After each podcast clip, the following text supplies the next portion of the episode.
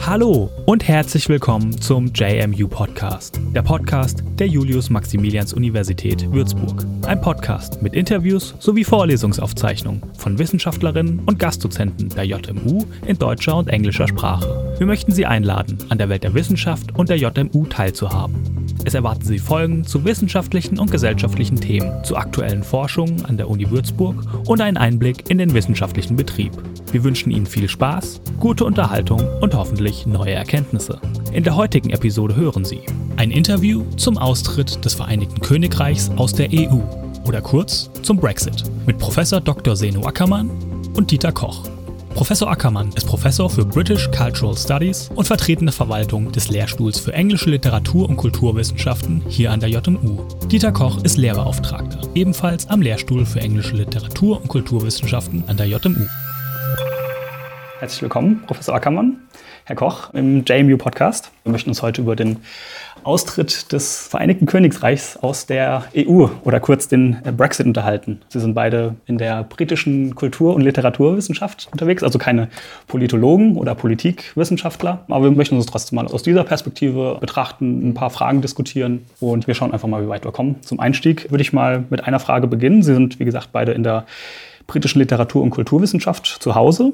Können Sie erstmal grundsätzlich beschreiben, was Sie an der britischen Kultur fasziniert oder begeistert, dass Sie das Thema zu Ihrem Beruf gemacht haben? Naja, ich muss vielleicht sagen, ich habe Geschichte äh, und Anglistik studiert. Mhm.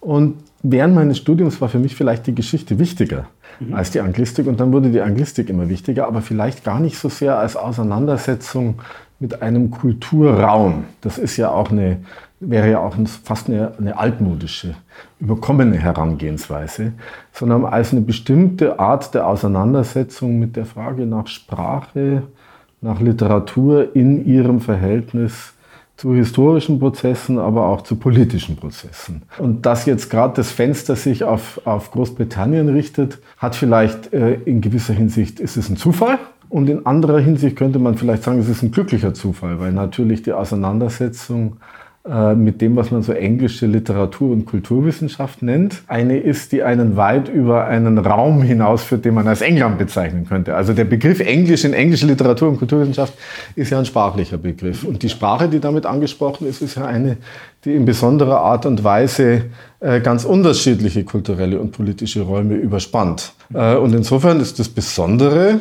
äh, der Verquickung oder des Interesses an einer solchen Sprache und einer solchen Literatur und an den Diskursen, die in dieser Sprache stattfinden, eines, das einen in unterschiedliche Weltregionen und unterschiedliche Zusammenhänge führt. Und das ist vielleicht das Schöne daran.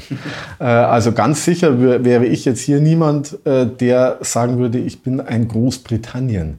Experte und ich würde mich so verstehen wollen. Ich bin ein Experte für Ausdruckssysteme, die gleichzeitig auch Systeme sozusagen der Positionierung von Menschen in der Welt sind. Aber ich schaue mir das immer wieder an äh, im Hinblick auf bestimmte historische und politische Räume, die durch die englische Sprache geprägt sind. Okay. Herr Koch? Ich würde sagen, bei mir ist es so etwas spezieller meinen Jahrgang, sage ich mal, also unsere, unsere Jahrgänge äh, haben doch das noch äh, stark erlebt, dass also äh, Amerika, Großbritannien sehr dominant waren für unser äh, kulturelles, sagen wir mal, äh, ähm, Aufwachsen auch. Das heißt jetzt von der Musik her, das heißt die Literatur. Ähm, und äh, bis heute eigentlich diese Dominanz noch ausübt. Und dieses, diese Hinwendung oder sagen wir die Wegwendung der USA äh, jetzt von Europa ein relativ kurzfristiges Phänomen es ist, seit, seit Trump eigentlich.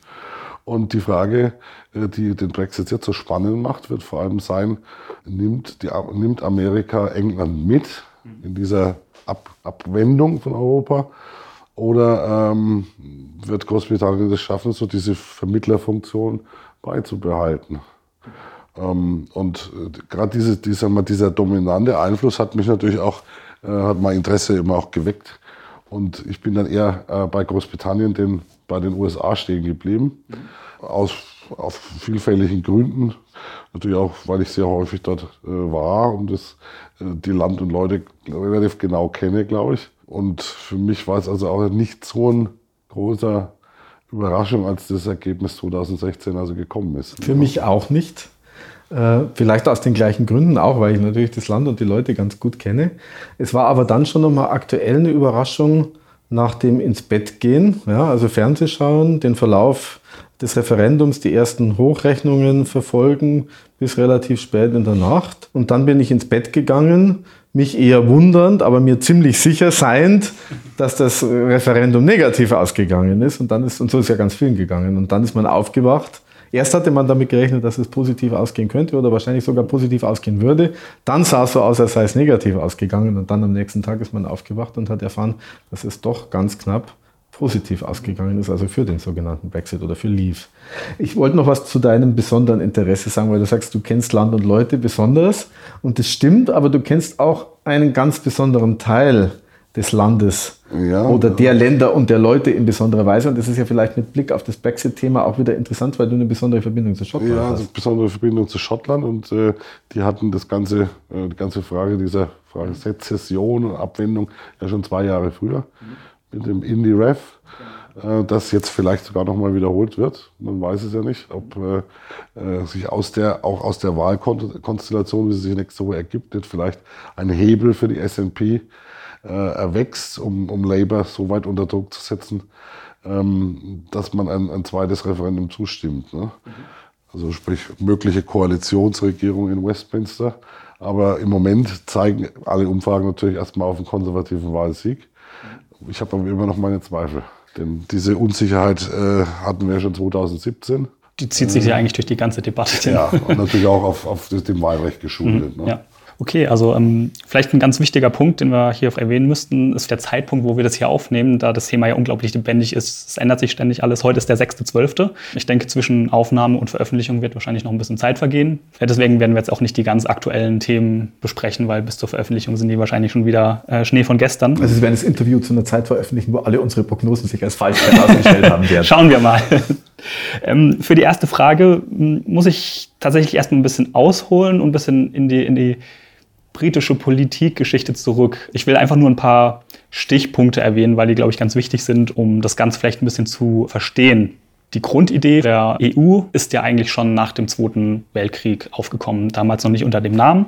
Auch Großbritannien fand die Idee gut, hat sich allerdings nicht als Teil davon gesehen, sondern das ist für Kontinentaleuropa, wir sind da, wir sind da raus. Und dann hat sich die, eben die Europäische Wirtschaftsgemeinschaft gegründet und die beteiligten Staaten haben aber dadurch auch einen Wirtschaftsaufschwung erlebt, besonders natürlich das deutsche Wirtschaftswunder. 61 und 67 ähm, hat Großbritannien dann einen Antrag gestellt, beizutreten. Das wurde aber durch Frankreich unter de Gaulle abgelehnt. Und dann kam es 73 aber doch dazu, dass äh, Britannien der EWG beigetreten ist. 75 kam es dann aber schon sozusagen zum, ich nenne es mal das erste Brexit-Referendum.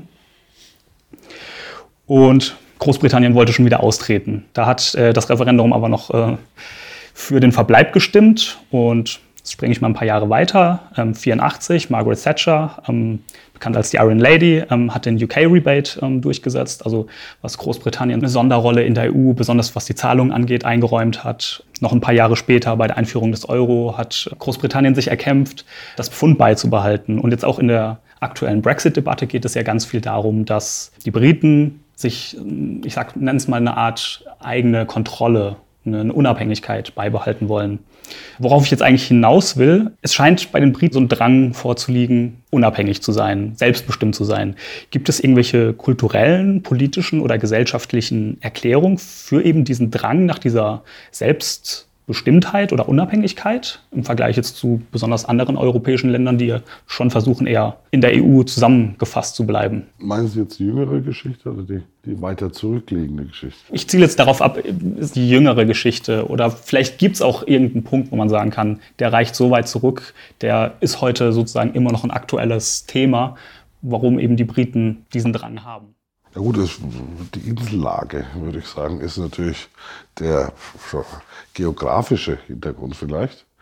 Ähm, die Island. Wir sind immer eigen, eigenständig. Ja.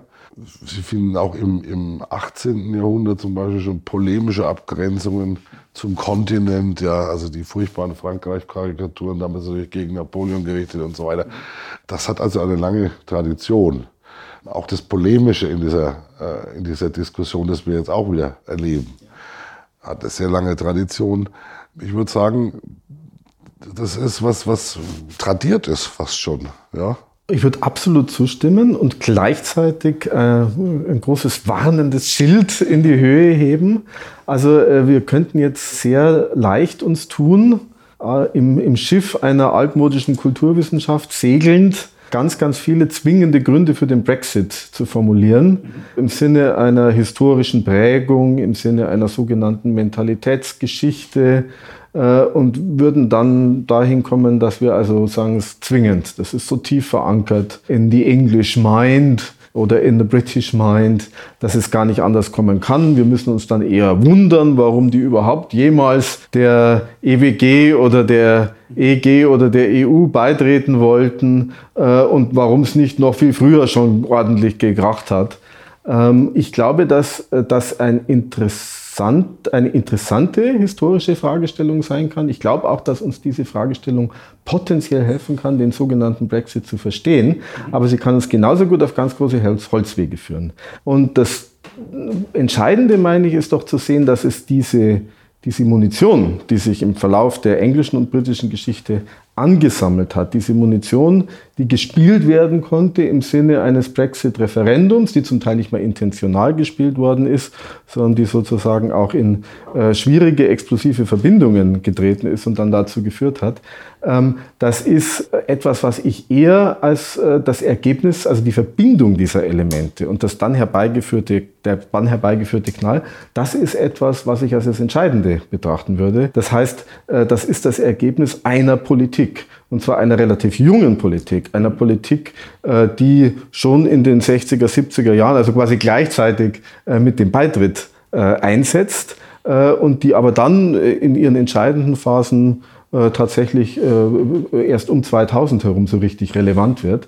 Das Entscheidende ist nicht, was für mentalitätsgeschichtliches Material vorhanden ist. Das Entscheidende ist, wie dieses Material durch politische Prozesse miteinander artikuliert worden ist. Also der Brexit ist nicht das Ergebnis uralter Prägungen, er ist das Ergebnis falscher und zum Teil hoffnungslos naiver und nicht sehr weitblickender und sehr eigennütziger, parteipolitisch sehr eigennütziger und sehr hilfloser politischer Manöver. Und die bringen das Material sozusagen dann zur Reaktion.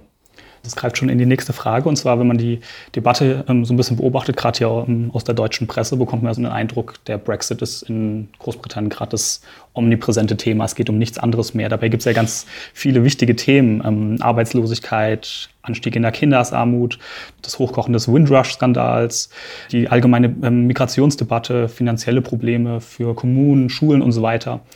Das klingt ja dann im Endeffekt erstmal so nach genau den Themen, die man versucht mit dem Brexit zu lösen. Das ist wahrscheinlich genau der Punkt, den Sie meinen. Wie schafft es denn Großbritannien immer ähm, sozusagen so viele Probleme auf die EU zu projizieren und wie groß ist denn wirklich die Schuld der EU an den, an den britischen Problemen? Das kann ja im Endeffekt dann nicht eigentlich die Lösung sein. Das ist eine Frage, die natürlich nur ein Nationalökonom äh, in Personalunion mit einem Politikwissenschaftler so richtig kompetent äh, beantworten könnte. Ich kann eigentlich nur Eindrücke wiedergeben. Und ich wäre beim Wiedergeben dieser Eindrücke ein bisschen vorsichtig.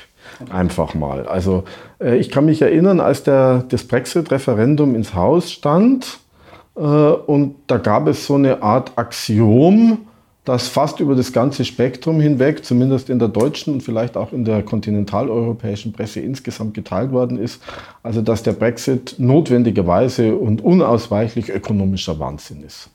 Und ein Stück weit stimmt es wahrscheinlich, aber ich bin mir nicht sicher, ob es ganz so selbstverständlich ist, wie es immer sozusagen gesetzt wird. Also Sie haben gesprochen äh, von, von den Problemen, wie, die, wie, wie Großbritannien in die EU kommt, äh, davon, wie Großbritannien äh, immer wieder Sonderregelungen und Vorrechte sich ausgehandelt ha hat, bis zu dem Rebate und der Thatcher und so weiter.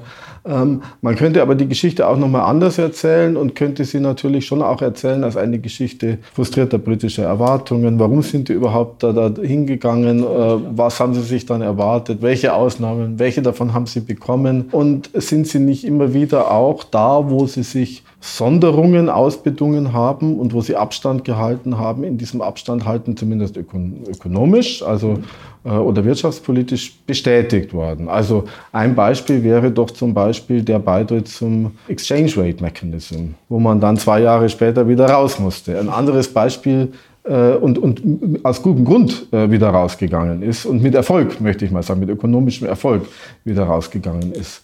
Ein anderes Beispiel wäre eben auch die Nichteinführung des Euro, die wahrscheinlich der britischen Wirtschaft nicht nur zum Nachteil gereicht hat. Vor allen Dingen musste man das wohl äh, nach der großen finanziellen Krise 2008 folgende Jahre aus britischer Perspektive so sehen. Also jetzt selbst ökonomisch meine ich, ist es nicht immer so klar, dass das nur wahnsinnig ist, das zu machen. Wenngleich natürlich äh, also eine Wirtschaft, die erst äh, äh, unter neoliberaler Ägide kurz und klein geschlagen wird und vollkommen reduziert wird sozusagen auf das Operieren im tertiären Sektor und auf finanzbezogene Dienstleistungen, die dann sich relativ erfolgreich äh, aufstellen kann als so European Hub, also als, als, als so ein Knotenpunkt europäischer Finanz- und Dienstleistungsströme. Also dass man dann das einfach rausreißt aus diesem Gewebe, ist natürlich schon auch irgendwie erstmal sehr, sehr erklärungsbedürftig. Ich kann das nicht, ich kann das nicht bewerten. Aber wir wissen ja auch nicht, wie die Zukunft der europäischen, der European Union wirtschaftspolitisch aussehen wird. Es kann ja auch eine ganz große Katastrophe werden, aus der dann ein Großbritannien sich rechtzeitig abgesetzt hat. Ja, das Modell Singapur natürlich. Äh, äh, völlig, das, der völlig deregulierte Staat, den man hier dann in, in äh, Europa als, als diese Insel dann hat, äh, vor dem die Europäer natürlich zu Recht auch Angst haben, ja, was ihr Modell natürlich angreift. Äh, ich sehe nur das, das, die Schwierigkeit darin, dass äh, Großbritannien nun mal kein Singapur ist. Also es ist eben mehr als nur London. Mhm. Es ist eben ein riesiges Hinterland da. Äh, wenn nur die Stadt London da wäre, dann wäre es wahrscheinlich sogar möglich. Äh, aber was macht man mit dem Rest? Das ist halt die Frage. Und äh, aber es ist, es, ich glaube schon, dass man diese, diese Frage der zwei verschiedenen Systeme, also dieses deregulierten Kapitalismus und des eher sozialdemokratischen Kapitalismus, äh, das europäischere Modell, äh, dass, dass diese Konkurrenz hier wirklich ihre, ihre, ihre, ihre Kante hat, ihre Linie hat in Zukunft und da hier sich auch einiges entscheiden wird, äh, welches Modell sich letztlich doch durchsetzt. Was natürlich, wenn ich das jetzt höre und weiterspinne, dann könnte man jetzt überlegen, ob der, der Beginn sozusagen des Brexit nicht eben gerade, was ja vielleicht auch eine Standardkonstruktion ist, eben in den 80er Jahren liegt und in diesem neoliberalen Umbau äh, der britischen Gesellschaft und des britischen Wirtschaftssystems im, im Abschied von der in Großbritannien ja sehr spät erst, aber dann sehr radikal vollzogenen sozialdemokratischen Wende. Äh, und das ist wahrscheinlich eine, ein, ein viel besserer Ausgangspunkt, um ja. nach Erklärungen zu suchen, als der mentalitätsgeschichtliche Ansatz, der dann meinetwegen die Reformation als den ersten, die britische, die englische Reformation als den ersten Brexit betrachtet. Kann man auch schon absehen, wie die Pläne danach weiter sind? Also, weil Großbritannien wird sich ja nicht komplett von, vom europäischen Festland isolieren können. Es muss ja wieder irgendwelche Beziehungen geben, aber es scheint ja überhaupt nicht darum zu gehen. Aber es sitzt hier jemand am Tisch, der durchaus noch der Meinung ist, dass, es, äh, dass man sich Szenarien vorstellen kann, in denen vielleicht dann der Brexit doch nicht stattfindet. Alles, was die Umfragen im Moment hergeben, ist ja, ist ja dieser etwa acht Punkte Vorsprung von den, der Konservativen. Äh, die Experten sprechen ja davon, dass ab, ähm, ab einem Abstand von sechs, fünf bis sechs Prozent wieder der, dieses Hung Parliament äh, aktuell wird. Also dasselbe, was wir jetzt quasi schon haben. Und mm, das sind nur noch zwei Prozent und vielleicht mit ein, zwei Prozent noch mehr für Labour, äh, ist vielleicht sogar eine Tolerierung möglich. Dann hat, haben sie sich auf die Fahne geschrieben, das zweite Referendum durchführen zu lassen. Also, äh, und ich hoffe immer noch, dass es also so ein, so ein letzten, in der letzten Minute noch so ein Umkehr gibt, äh, doch noch funktionieren wird. Was natürlich die Frage immer offen lässt, was, was dann die Gegner wieder anstellen werden. Also kommt das Land dann jemals wieder zur Ruhe? Ja? Deswegen sind ja selbst äh, gemäßigte Remainer mittlerweile der, äh, der Meinung, man sollte vielleicht doch einen Soft Brexit, also so, ein, so, so einen Mittelweg finden. Ne? Und auch jetzt, wie, wie sich zum Beispiel die ähm, Ergebnisse der Liberaldemokraten jetzt immer mehr auf die Wahl zugehen, immer, immer schlechter werden, die ja für diesen radikalen äh, Remain-Kurs äh, stehen, äh, zeigt vielleicht doch, dass es irgendwann doch auf einen Kompromiss rauslaufen sollte. Also so eine Art Soft Brexit, Canadian Style oder, oder Norwegian Style oder sowas. Auf der anderen Seite wenn man sich äh, Sendungen äh, zu diesem Thema in, Nor in Norwegen anschaut, äh, die mittlerweile äh, die Leute da gar nicht mehr so zufrieden sind damit, sagen, ja, also wir äh, müssen quasi vom, von 15 Gesetzen, die in, in Brüssel verabschiedet werden, müssen wir zwölf übernehmen müssen in unserem Parlament, damit wir überhaupt die Verträge einhalten können. Und wir zahlen enorm. Und wir haben keine Stimme mehr. Und wir haben keine Stimme. Das ist ja genau das, wovor ja. die, die Hard-Brexit-Leute genau. eben Angst haben dass sie dann nicht mal mehr mitbestimmen können, aber trotzdem noch alles erfüllen müssen. Ja, aber irgendwas muss ja gemacht werden. Ja. Auf irgendeine Lösung. Große Dilemma. Ja. Okay, dann kommen wir mal zur nächsten Frage. In der ganzen Debatte, also die jetzt über die Jahre gelaufen ist, gibt es ja eine Menge Uneinigkeiten über Deals, No-Deals. Es gab einen Haufen Skandale von ja, politischen Ungepflogenheiten, sei es die Zwangspause für das Parlament, die dann auch vom Supreme Court wieder aufgehoben wurde. Es gab ja diesen Grenfell Tower Brand und die Veröffentlichung des Berichts wurde einen Tag vor das damalige Brexit-Datum gelegt. Da gab es ja auch den Vorwurf, dass das wurde ja nur gemacht, um, um das alles sozusagen ein bisschen zu verschleiern. Jetzt jüngst in dem, in dem ähm, Wahlkampf zu, zu den Neuwahlen ähm, diese Umbenennung von offiziellen Partei-Social-Media-Kanälen, die in so, so äh, Faktencheck-Kanäle ähm, mhm. um, umbenannt wurden. Werden diese ganzen Vorgänge Auswirkungen auf das ähm, britische politische System haben, besonders wenn man bedenkt, weil ja auch immer davon geredet wird, wie sehr das auf äh, Tradition basiert, dass die Constitution unwritten ist, wenn das natürlich auch nicht so ganz stimmt. Man hat ja so ein bisschen das Gefühl, das müsste mal irgendwie reformiert werden, wenn, wenn das von, von so vielen Parteien ausgereizt wird. Ja, also das, dieses, äh, das wird ja seit Jahrzehnten gefordert. Äh, ich sehe es persönlich nicht dass es jemals angegangen wird. Denn die Leute, die es könnten, vertrauen immer auf ihr äh, Glück bei der nächsten Wahl oder ihr Können bei der nächsten Wahl, einfach die Mehrheit zu holen. Und zwar eine, eine richtig klassische Mehrheit, mit der man auch durchregieren kann. Mhm. Ähm, bis jetzt ist noch keiner aus der Reihe getanzt. Die Chance als bei der, äh, nach der ersten Cameron-Regierung war ja da, äh, in dieser richtigen Koalition mit, mit Nick Clegg damals in der, in der Regierung, äh, selbst die hat es nicht fertiggebracht, äh, Clegg hat es nicht fertiggebracht, damals die äh, Konservativen so weit zu bringen, die Wahlrechtsreform durchzubringen. Okay. Ähm, also wenn es nicht mal eine Koalition schafft, wer, wer soll es dann noch schaffen? Also vielleicht, dass eine, eine Labour-Regierung eher noch bereit wäre, sowas umzusetzen, in der Verbindung mit SNP jetzt vielleicht und, und, und Lib Dem, ähm, als, als die andere Seite. Aber, aber auch Labour ist viel zu, zu eigennützig. Aber was wären die konkreten Schritte, die da ja, durchzusetzen wären? Ja, das war das Wahlrecht zumindest zuerst mal. Äh, first past the post, endlich mal abzuschaffen und ein Verhältniswahlrecht einzuführen. Ne? Um diesen kleinen Parteien eben auch mal ihren, ihre Stimmen zu, zu lassen. Ne?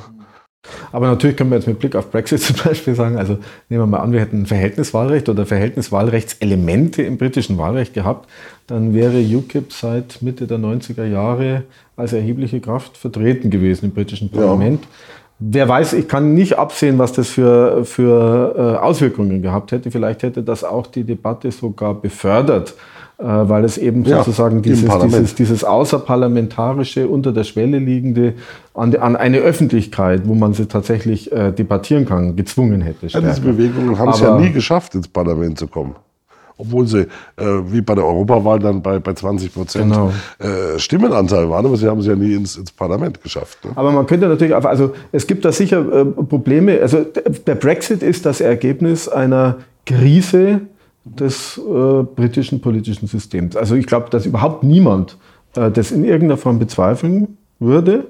Was heißt das genau? Und das hat viele Facetten und das hat was zu tun mit dem politischen System im engeren Sinne, also wie ist das Wahlrecht organisiert, ähm, Aber das hat natürlich auch viel zu tun mit politischen Systemen im Sinne von politischer Kultur. Also wie funktionieren die Parteien? Äh, und ich wäre jetzt fast geneigt zu sagen, das Problem liegt noch mehr als beim politischen System im engen Sinne, Wahlrecht etc., bei den politischen Parteien der Krise der beiden großen politischen und, und, und, der klassischen Parteien eines ursprünglichen Zwei-Parteien-Systems, also der Konservativen und von Labour, äh, und der Art und Weise, wie beide Parteien mit dieser Krise umgegangen sind. Also es ist mehr ein Problem es der politischen Es ist aber auch eine Krise Europas. Ja. Natürlich. Denn äh, dieses, ähm, dieses äh, eine System, diese Systemproblematik haben wir auf der anderen Seite ja auch in, in Europa.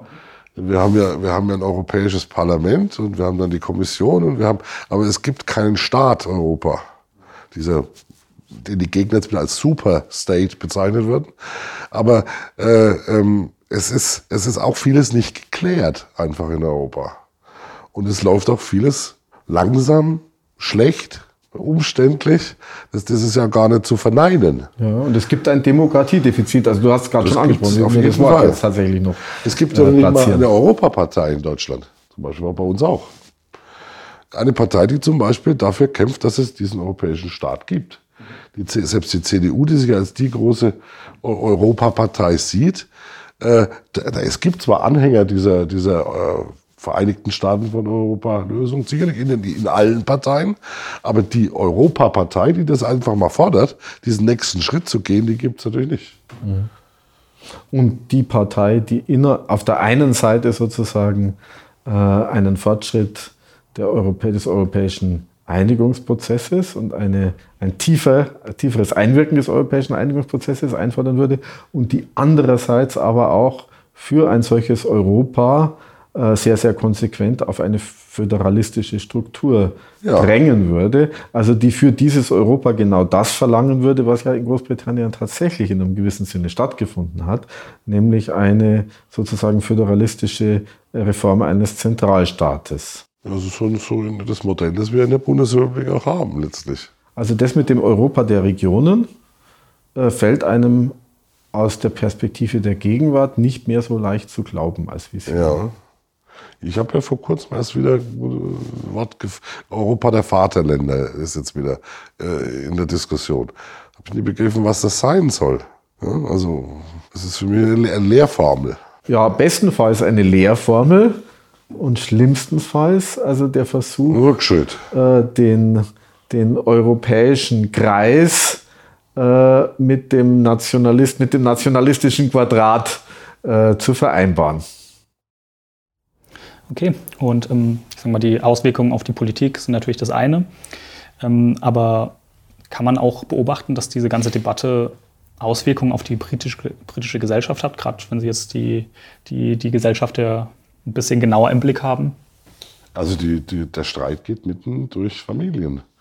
Äh, Familien, die nicht mehr miteinander sprechen, äh, ganze äh, Communities, die nicht mehr miteinander sprechen, die auf beiden Seiten auf dieser zwei Lagern äh, sich befinden und nicht mehr in einer Gemeinschaft, in einer Intensität und auch in einer Wortwahl, die teilweise erschreckend ist. Ja.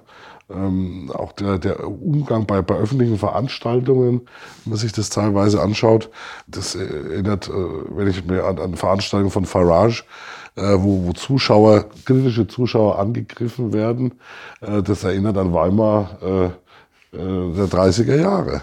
Ne? Traitor und diese, diese Volksverräter. Ne? Man kennt ja diese Begriffe. Also äh, ist schon erschreckend. Ja, und das berichten auch viele Leute immer wieder. Also sowohl äh, äh Freunde, die in Großbritannien leben, äh, als auch Besucher von Großbritannien, Deutsche und andere Besucher von Großbritannien, dass sie das Gefühl haben, dass sie es mit einer Gesellschaft zu tun haben und einer Kultur, die ideologisch immer enger wird. Äh, und, und wo immer mehr Druck auf dem Kessel ist sozusagen. Und ich habe das auch schon zum Teil erfahren. Also ich denke, es ist, äh, man kann es vielleicht auch überdramatisieren, aber die, die gesamte Situation ist, ist ganz schön angespannt und das merkt man auch. Und das war ja schon im Vorfeld des Brexit-Referendums relativ deutlich. Ich habe ja zum Beispiel gedacht, als sich dieser Mord äh, an Frau Cox da ereignet hat, ich habe gedacht, das war's jetzt. Also jetzt, äh, so wie man britische oder wie ich britische Diskurse damals noch eingeschätzt habe, kommt jetzt so ein, ein, ein großes Ernüchtern, ein großes Aufwachen und alle ziehen sich sozusagen zurück. Die Debatte entideologisiert sich äh, und, der, und das, äh, das, das Leave-Votum kann, kann sozusagen nicht mehr stattfinden. Es war überhaupt nicht der Fall. Und daran habe ich, da, da musste ich damals mein Großbritannien-Bild sozusagen mehrfach korrigieren und muss es heute noch korrigieren.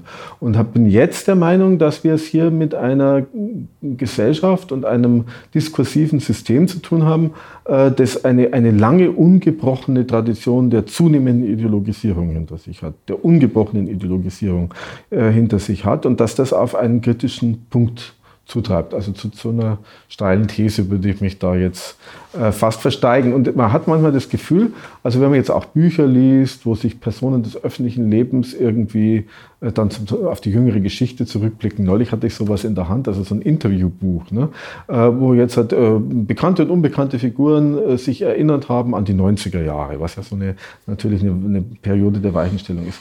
Und dann liest man das und diese Figuren, diese Leute, die sich da äußern, sind äh, von, aus ganz unterschiedlichen, also würden sich selber verorten, in ganz unterschiedlichen politischen politischen Zusammenhängen. Aber man hat das Gefühl, es ist eigentlich keiner dabei, der irgendwie durchschaut. Es ist keiner dabei, äh, der irgendwie tatsächlich eine, eine historische Realität äh, als, als historische Realität benennen kann. Man hat das Gefühl, man hat mit einem enorm ideologisierten Diskurs zu tun, der fast alternativlos ist. Ja, auch die Lebenswirklichkeit der Leute ist, ähm, man spricht in Deutschland immer von der Schere zwischen Reich und Arm, äh, dort noch viel, viel stärker einfach ähm, dieses Problem gerade auch der, der Obdachlosen und der, äh, der Kinderarmut ist dort eine, eine, viel größere Dringlichkeit noch, als sie bei uns zutage tritt. Ja? Ähm, ich habe äh, aus, Beispiel aus der Familie, äh, meine Nichte war vor zwei Jahren in, in Brighton beruflich und äh, ist dann nach einem Jahr wieder zurück nach Berlin und sagt sie, sag ich, ja, was ist los? War, war der Job schlecht? Und sagt sie, nee, ich, ich hatte das, das nicht mehr ausgehalten. Diese Leute ständig, Brighton ist im Moment recht boomende Stadt sogar, äh, viel Betrieb, äh, aber die Wohnungsnot ist, ist katastrophal. Ähm, vor allem unter ganz jungen Leuten. Es gibt sehr, sehr viele Obdachlose. Du kannst keine 20 Schritte mehr gehen, ohne dass einer am Boden sitzt und bettelt und äh, jetzt nicht, sagen wir mal, die, die, die üblichen Gestalten, die man ne, die in jedem Stadtbild es irgendwo gibt, ähm, sondern einfach in der Häufigkeit und in der ja äh, auch sagen wir mal, Personen, die man nicht erwartet. Da äh, das Ganze findet in einer ganz viel stärkeren Maße statt als hier bei uns im Moment. Also das Trauma der neoliberalen Wende. Ja. Also fast, fast Dickensche Verhältnisse schon, ja immer so aus einem Roman des 19. Jahrhunderts, wo das ja auch schön, äh, immer schön äh, zum Thema gemacht wird, ähm, dass diese, diese Wirklichkeit findet sich jetzt wieder. Mhm. Und das hatten wir vorher schon. Das wäre ein Erklärungsansatz für den Brexit. Also ja. dieses Trauma der neoliberalen Wende, also auf der einen Seite die realökonomischen Konsequenzen davon, auf der anderen Seite aber auch die psychologischen Konsequenzen davon. Und wenn ich das zusammenschalte mit dem, was ich gerade vorhin zu sagen versucht habe, ähm, die Unfähigkeit, eine Sprache zu finden, in der sich dieses ausgegrenzt werden wirklich thematisieren lässt innerhalb Großbritanniens, weil jeder immer davon ausgeht, dass er selber dran schuld ist. Und jetzt kommen wir wieder zu den Folgen des Brexit zurück zumindest erstmal die kurzfristigen, sind nun mal, man kann überall die Zeitung lesen, Honda, Nissan, die ganzen Autoproduzenten, alle drohen damit, ihre Stellen, ihre, ihre Fabriken zu schließen, vor allem eines No-Deal-Brexit. Ja, ähm, das heißt, der eh schon stark reduzierte zweite Sektor, äh, Industriearbeitsplätze, also Produktion, wo noch was hergestellt wird, der wird weiter leiden und noch, noch stärker dezimiert werden. Und das, das Rad wird sich dann immer schneller drehen. Also ja, wir sind uns, oder nein, wir sind uns nicht ganz sicher, dass Brexit die totale, den zusammen, totalen Zusammenbruch der britischen Wirtschaft bringen wird. Aber nee. ja, wir sind uns ganz sicher, äh, dass äh, der Brexit äh, wirtschaftliche Veränderungen bringen wird und dass diese wirtschaftlichen Veränderungen, die, die sowieso schon ökonomisch und sozial ziemlich weit unten stehen, dass die am stärksten davon betroffen sein werden. Das ist, liegt auf der Hand. Ne? Und dass der ein, ein, ein Markt, natürlich ein britischer Markt auch weiterhin beliefert werden will, ist klar. Aber ich habe ja nach wie vor auch als die Möglichkeit, äh, äh, in Irland zu produzieren oder, oder jetzt gar mit dem, mit, mit dem jetzigen Abkommen ja sogar in Nordirland, ja, mit, dieser, mit diesem Sonderstatus. Was mit Schottland passiert, wissen wir noch nicht. gibt es das zweite äh, Indie Rev. Ähm, stellen Sie sich vor, äh, Schottland wird auch noch unabhängig. Dann, dann muss äh, Nissan seine Produktionsanlagen von Sunderland äh, 20 oder 30 Kilometer nach den Norden verlegen und, und sitzt dann irgendwo in den Borders. Wie wahrscheinlich ist denn, die, ähm, dass Schottland tatsächlich wieder die Unabhängigkeit anstrebt? Kann man das abschätzen? Oder? Die Wahrscheinlichkeit ist sehr hoch. Und, und dass es auch durchgesetzt wird oder hat da London noch zu viel Kontrolle? Ja, merkwürdigerweise ist es ja so, dass äh, je, je, schärfer der Brexit wird, umso höher ist die Wahrscheinlichkeit, äh, dass das äh, Referendum kommen wird. Man kann aber auch eine umgekehrte Überlegung mal an versuchen, äh, nämlich zu sagen, äh, wenn es einen Brexit gegeben haben wird, wird für die Schotten der Sprung heraus aus dem UK natürlich noch ein viel größerer Sprung sein, als er es sozusagen in einem existenten Rahmen EU ist. Äh, und ich glaube, das macht die Sache auf der einen Seite wahrscheinlicher und auf der anderen Seite unwahrscheinlicher. Also emotional wahrscheinlicher. Denn der, ja. der Ärger und die SNP wird damit, auch in den Wahlkampf ziehen und in, oder in das, in das Referendum ziehen und sagen, äh, auf uns wurde ja nicht gehört. Also unsere 62 oder 63 Prozent, die für den Verbleib waren, hat, das hat ja nichts bewirkt. Jetzt müssen wir das, unser Schicksal in die eigenen Hände nehmen. Und ich glaube, dass es ausreichen wird, um diese restlichen dreieinhalb bis vier Prozent, die das letzte Mal noch gefehlt haben, diesmal einzusammeln.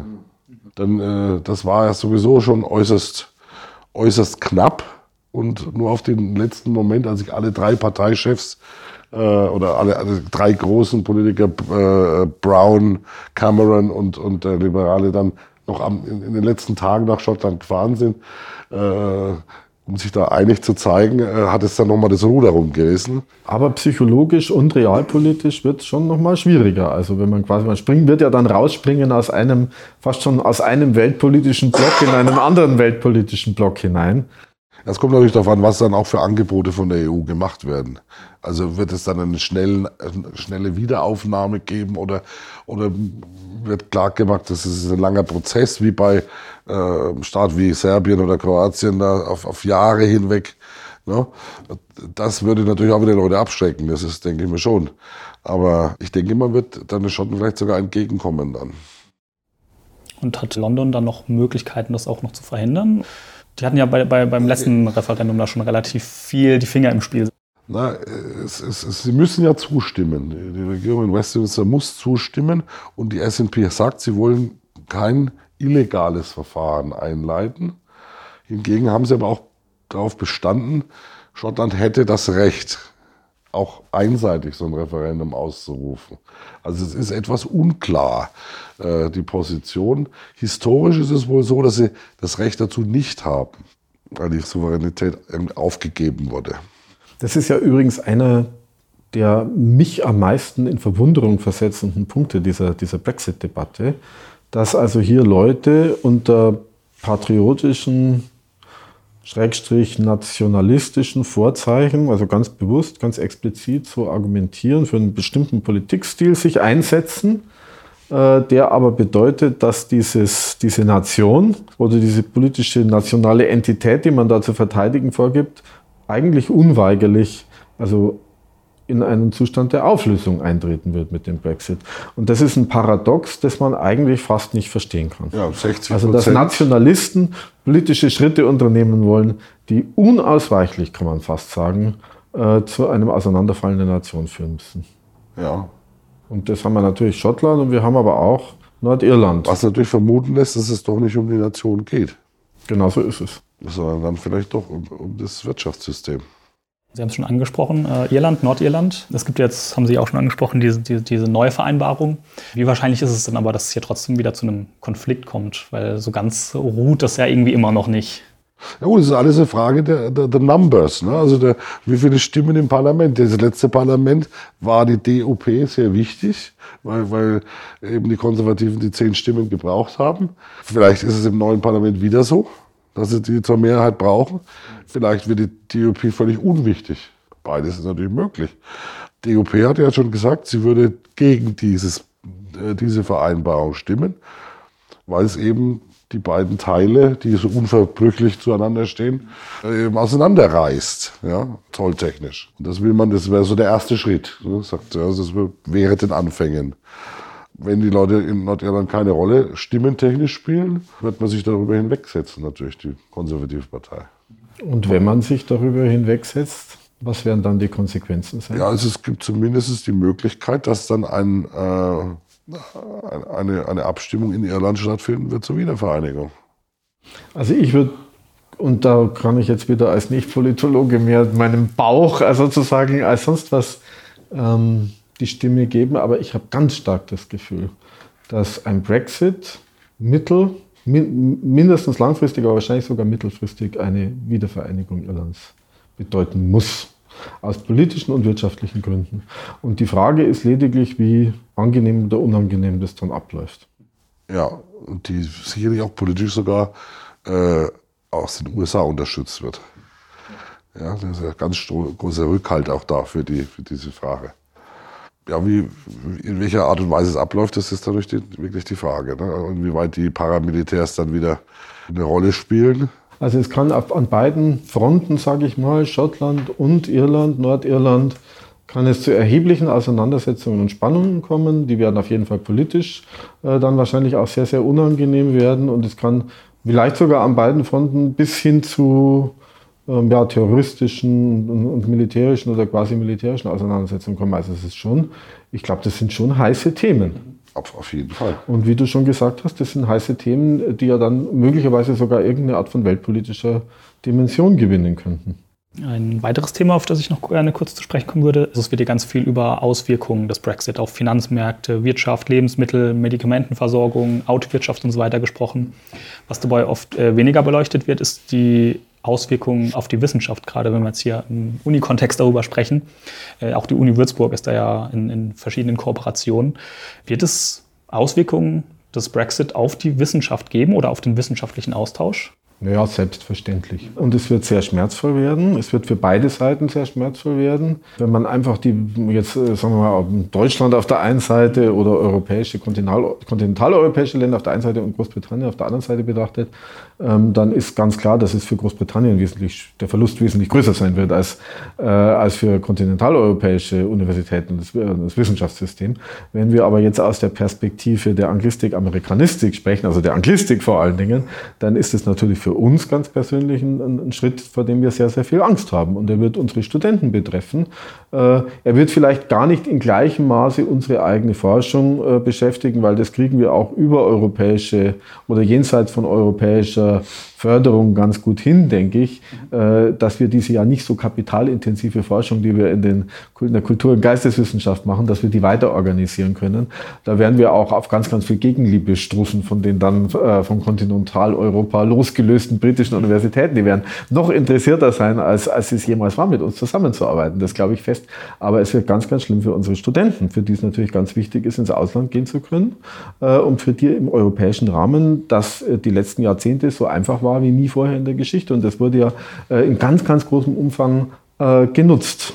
Äh, im beiderseitigen Interesse, weil es sehr, sehr viel Geld in die Kassen der britischen Hochschulen gespült hat, weil ja natürlich äh, die EU sozusagen die Studiengebühren bezahlt für die vielen, vielen kontinentaleuropäischen Studenten, die nach, auf die britischen Inseln gehen, wo ja nicht so viele zurückkommen nach Kontinentaleuropa in die andere Richtung, bei weitem nicht so viele zurückkommen. Äh, und es wird natürlich äh, auch die, die Förderung wegfallen für die einzelnen Studenten, die ja darüber hinaus noch ein Stipendium bekommen haben. Und es wird ganz praktisch bedeuten in der Anglistik, Amerikanistik, dass Irland wesentlich interessanter werden wird als Austauschpartner und damit auch als Forschungsobjekt. Und Sie haben es jetzt schon äh, ganz groß angeschnitten. Sie, lernen ja beide in den British Cultural Studies. Ähm, ist das auch ein, Thema in Ihren Vorlesungen oder in Diskussionen mit Studierenden? Eben gerade, wenn man jetzt auf Sachen wie Erasmus, Austauschprogramme oder auch mögliche Joboptionen in der Zukunft schaut. Ich meine, das Thema wird immer wieder in, in, in Seminaren auch mal angesprochen, aber jetzt ab, äh, das ist zu, zu, zum Hauptthema. Äh, das würde dann eher bei uns in den Bereich Landeskunde fallen. Ne? Äh, wird bei uns in der Literaturwissenschaft eigentlich äh, nicht zum Thema gemacht. Also das kam, kommt immer wieder hoch. Also es gab eine Zeit, wo ich das Gefühl hatte, dass die Studierenden ganz interessiert daran waren. Mhm. Es gibt so, so, so, politische Themen, die man in die Runde werfen kann und dann kommen da Reaktionen und die Leute merken auf. Äh, und das war lange der Brexit. Ich habe das Gefühl, es ist jetzt nicht mehr so sehr der Brexit, weil das hat sich fast totgelaufen. Keiner will es mehr hören, so ungefähr. Äh, es war und ist immer noch äh, Trump und die USA unter Trump, obwohl ja, ich ja kein Amerikanist bin. Ähm, ich habe einmal eine Veranstaltung unmittelbar zum Thema gemacht und habe das versucht, das so kulturwissenschaftlich aufzurollen und habe ein Seminar gemacht das quasi versucht hat, sich diskursgeschichtlich mit dem Brexit auseinanderzusetzen. Äh, und jetzt eben, zwar am Anfang haben wir natürlich jetzt äh, die politische Situation jetzt angeschaut und haben auch äh, journalistische Beiträge und, und, politische Redebeiträge und solche Sachen uns angeschaut. Aber der eigentliche Zielpunkt des Seminars war dann eben in die Geschichte zurückzugehen und quasi genau die Frage zu stellen, die Sie ziemlich am Anfang des Interviews gestellt haben. Also welche Dispositionen gibt es da eigentlich? Wir sind in der Vergangenheit verankert und wie, wie werden diese Dispositionen in der Gegenwart modelliert? Und das haben wir dann literatur- und kulturwissenschaftlich sind wir das angegangen. Also äh, da gibt es ganz ganz, vieles, äh, was man da jetzt als Beispiel äh, nennen könnte. Aber das, wenn man sich mit der, also mit der britischen Literatur auseinandersetzt, da gibt es ja mittlerweile regelrechte Brexit-Romane und es gibt auch Brexit-Romane, die äh, schon in, in, den 70er Jahren äh, geschrieben worden sind, Kingsley Amis und so weiter. Ähm, und äh, es gibt natürlich, wenn man sich zum Beispiel die Filmszene, also den britischen Film oder den zum Teil britischen Film, äh, der, der mehr oder weniger unmittelbaren Gegenwart anschaut, gibt es ja ein Kino, in dem man also sozusagen diese Politik des Brexit sehr stark äh, ablesen kann, sehr häufig mit Blick auch auf den Zweiten Weltkrieg. Also der Brexit, das Brexit-Referendum sind für mich unmittelbar verbunden mit Filmen wie Dunkirk äh, oder The Finest Hour. Ähm, das sind Brexit-Filme. Äh, allerdings äh, glaube ich nicht, dass man über diese Filme den Brexit erklären kann. Mhm. Okay, super. Dann ich bin mit meinen Fragen am Ende. Dann bedanke ich mich auf jeden Fall bei Ihnen für Ihre Zeit, für Ihre Antworten und das war's. Dankeschön. Ich bedanke mich auch.